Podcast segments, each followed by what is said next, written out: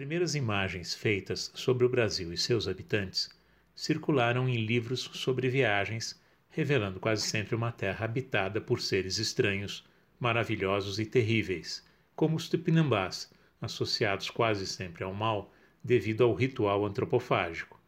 Mas, em alguns casos raros, esta imagem foi invertida pela visão protestante e foram os conquistadores europeus a serem figurados como bárbaros e selvagens. As duas primeiras narrativas históricas sobre o Brasil são As Singularidades da França Antártica, editadas em 1557 pelo frei André de TV, e A História de uma Viagem Feita à Terra do Brasil, de Jean de Lery, editado em 1578. Ambas são relatos históricos retóricos, pois investem no gênero prosopográfico, vidas, misturando-o ao relato, a fábula e a sentença. Tanto o preceito de história de Heródoto, eu vi, ouvi e me contaram, assim como de Cícero, da história como mestra da vida, ou seja, como um depósito de lições do passado para orientar o nosso presente, continuaram a ser agenciados nestes primeiros relatos sobre o Brasil. André de TV esteve no Brasil de novembro de 1555 a janeiro de 1556, um período muito curto, não circulando além da Baía de Guanabara. A primeira edição de suas Singularidades tem o texto acompanhado por 41 xilogravuras feitas posteriormente na Europa sob a encomenda do editor, e não baseadas em observação direta, a primeira condição de Heródoto, mas no me contaram, a terceira condição. No geral, a obra de TV se caracteriza por um vitupério aos huguenotes, os calvinistas, e por uma forte tendência à fantasia, ou, como diziam à época, aos livros de coisas admiráveis, incluindo-se aí curiosidades e monstruosidades. Por exemplo, um tucano com um bico exageradamente enorme ou um bicho preguiça gigante com feições humanizadas. As imagens, xilogravuras, são propositadamente exacerbadas do ponto de vista da representação. Investem na hipérbole ou amplificação como um recurso retórico e condizem com a desproporcionalidade também inventada na narrativa textual. Por exemplo, TV menciona que os tupinambás eram gigantes capazes de carregar os canhões dos portugueses sobre os próprios ombros. Há uma relação destas imagens também com os livros de emblemas e mais indiretamente com o gênero chamado de empresas ou divisas de guerra e de amor, surgido no século XVI. Por sua vez, Jean de Lery veio ao Brasil como um seminarista em 1556. Foi expulso da colônia francesa junto com outros protestantes pelo comandante Nicolas de Villegagnon e foi acolhido durante dois meses pelos tupinambás. Após o seu retorno dramático à França, escreveu o primeiro relato que, posteriormente, depois de muitos contratempos e infortúnios, seria publicada em 1578 com o título História de uma viagem feita à terra do Brasil. Lery diz que o motivo de seu livro é dizer a verdade sobre o que aconteceu com a colônia francesa, denunciando o relato de TV como fantasioso e mentiroso. As imagens que o ilustram, também xilogravuras, são mais refinadas do que as do livro de TV, abusam menos da desproporcionalidade mencionada e remetem, em termos de composição, a alguns exemplos da arte antiga greco-romana. Por exemplo, quanto à proporção humana e ao escalonamento de planos, sugerindo distâncias, essas imagens referem os relevos da coluna trajana ou ao sarcófago de Ludovise, entre outros exemplos. A Haris, ou Venustiedade, preceito exposto por Plínio Velho, está presente na figuração da pose do índio tupinambá. No geral, há uma monumentalização das figuras em cena com a tendência à sua alegorização e não à sua descrição realista. Também retórica, a narrativa de Lery foi de fundamental importância para as teses de Florestan Fernandes, no âmbito dos estudos em antropologia do século XX, sobre o culto da guerra e dos rituais antropofágicos dos tupinambás, assim como também o relato de outro europeu que também esteve no Brasil no século XVI, Hans Staden. Muita gente, caros ouvintes, já ouviu falar dele.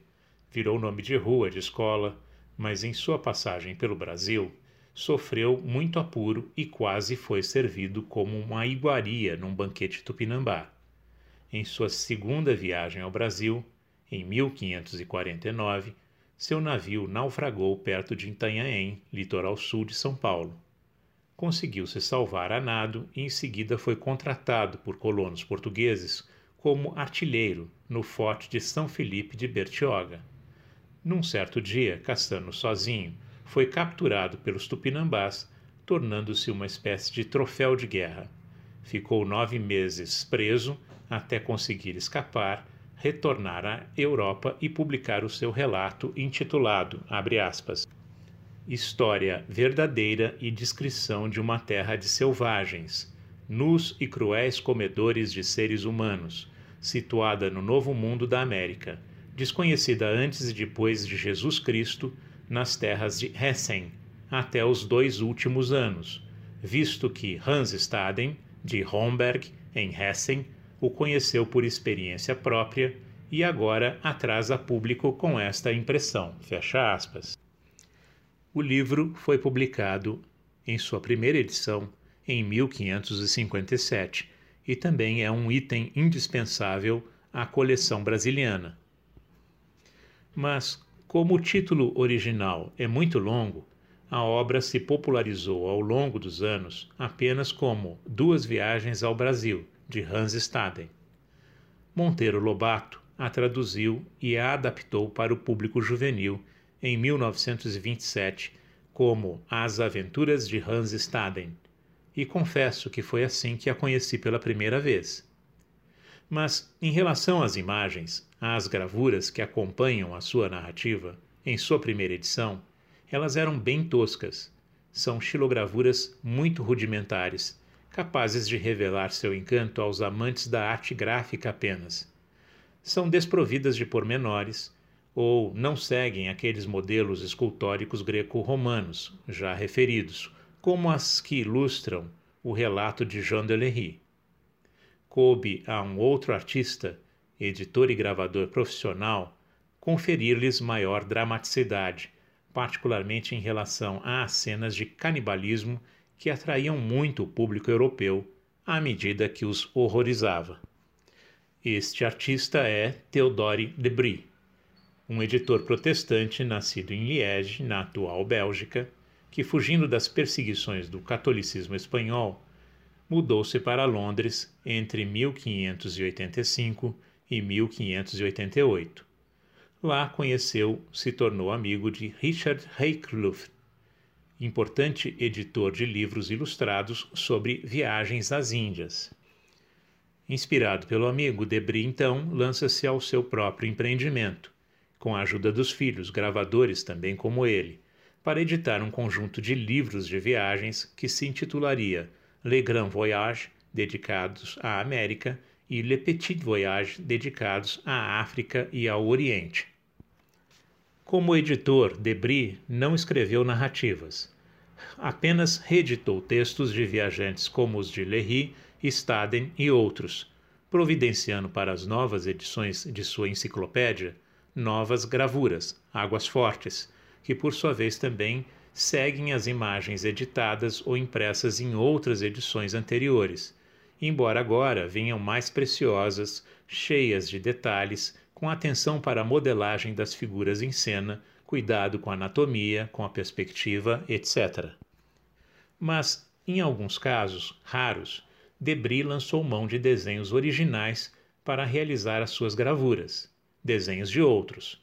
Por exemplo, ao tratar da América do Norte, e dos índios da Virgínia, os Algonquins, Debris claramente se utilizou das incríveis aquarelas produzidas pelo colonizador inglês John White, feitas em loco e depois levadas para a Inglaterra. No caso da representação dos indígenas brasileiros, particularmente os tupinambás, eh, figurados antes por Jean Delery e Hans Staden, Debris reúne as cenas refeitas nessas gravuras mais refinadas no exemplar América Pars Tercia, ou seja, terceira parte da América.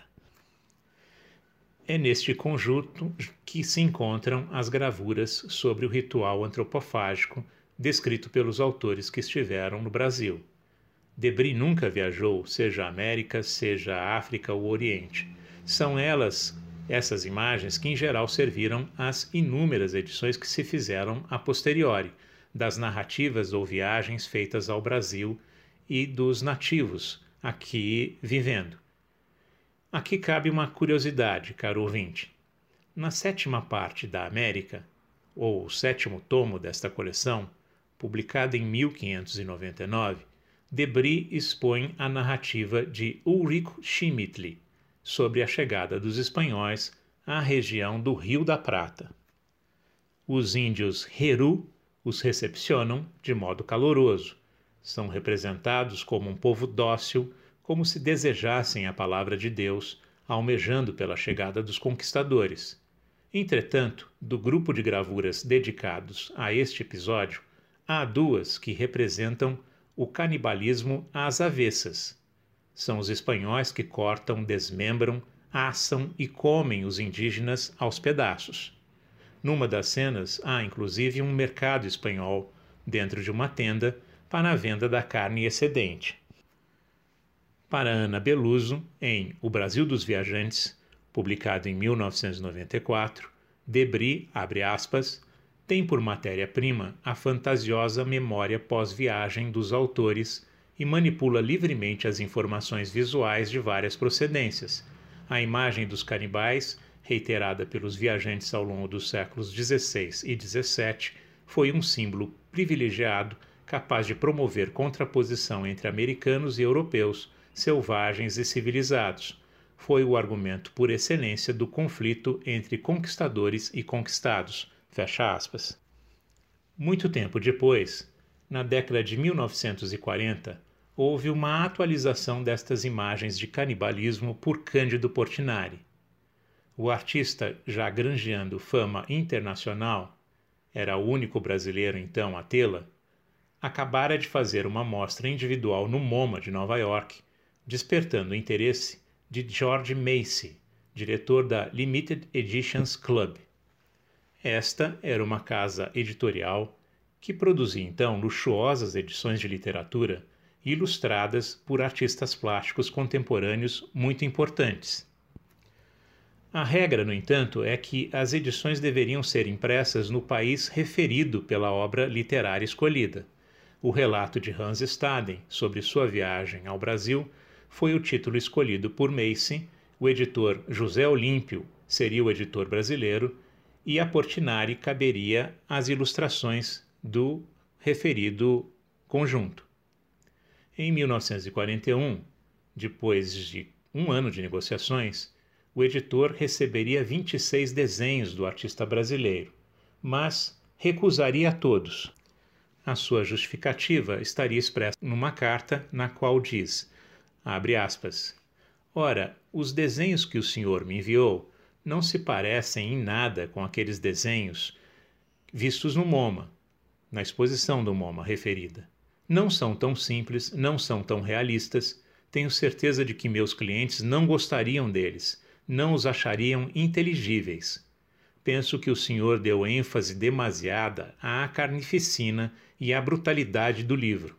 O livro não é totalmente repleto desse tipo de horror, eu estava esperando receber algumas paisagens simples do país no qual Hans Staden se encontrava quando foi capturado pelos canibais, e alguns desenhos simples ou litografias dos índios daqueles dias. Fecha aspas. Portinari se recusou a fazer novos desenhos, a obra não foi adiante, e somente em 1998, 36 anos após a morte do artista, foi publicado um livro com o título Portinari devora Hans Staden, confrontando as reproduções das gravuras originais da edição de 1557 com os desenhos feitos nos anos 40 para ilustrá-la. Essas imagens, caros ouvintes, estão disponíveis para quem quiser conhecê-las no portal Portinari. Espero que tenham gostado. Até breve.